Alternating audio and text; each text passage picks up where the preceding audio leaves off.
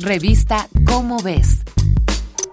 Tiene que ayudarme. Cuando vengan aquí esta noche verán que solo soy un mentiroso y un perdedor. Oh, pobrecito. Déjame tocar una canción triste para ti en el violín más pequeño del mundo. Ah, es en serio. Lo sé. Realmente es el violín más pequeño del mundo. ¿Lo ves?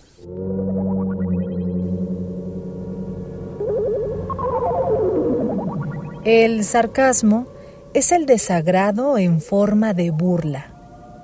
Si fuiste infante en los noventas, en los dos miles, o bien te tocó cuidar hermanos o sobrinos, tal vez recuerdes la escena anterior. Don Cangrejo, el magnate de la caricatura Bob Esponja, burlándose del amargado de Calamardo, mientras toca el violín más pequeño del mundo. Es de antología ver al crustáceo tocar un mini violín con sus grandísimas tenazas. Uno se pregunta, ¿cómo es que algo tan enorme puede con algo tan pequeño?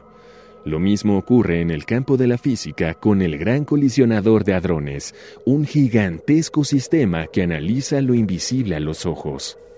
El Gran Colisionador de Hadrones es la máquina más grande del mundo. Es un túnel de casi 9 kilómetros de diámetro y 27 de circunferencia, que está enterrado en la frontera entre Francia y Suiza.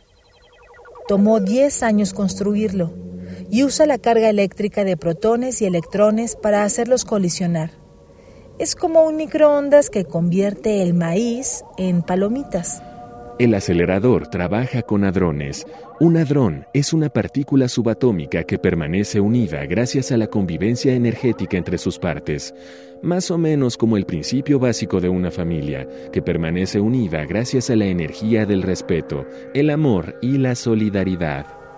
El colisionador de hadrones acelera las partículas cargadas, las hace chocar con otras y genera millones de nuevas partículas que duran menos de un segundo por su inestabilidad.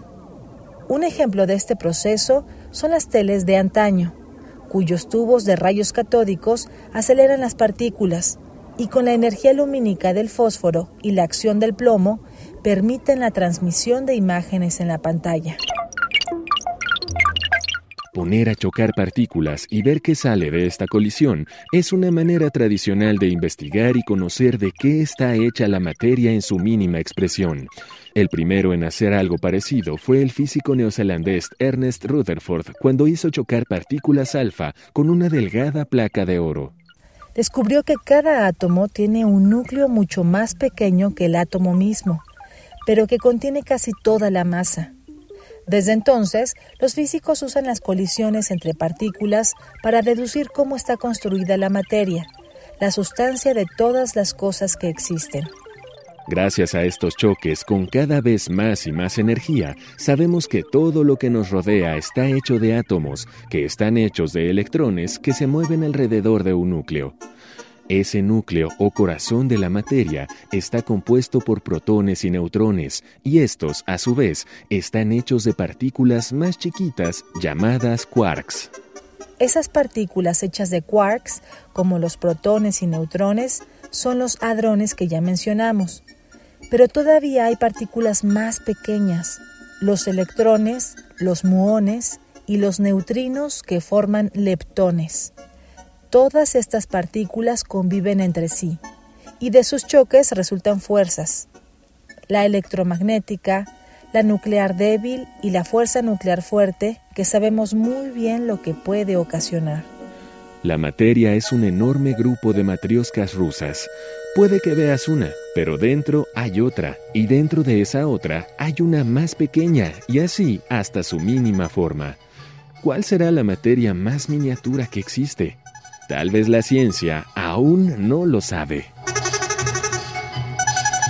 Esta fue una coproducción de Radio UNAM y la Dirección General de Divulgación de la Ciencia de la UNAM, basada en el artículo Un aparato gigantesco para estudiar lo más pequeño, de Lizardo Valencia Palomo.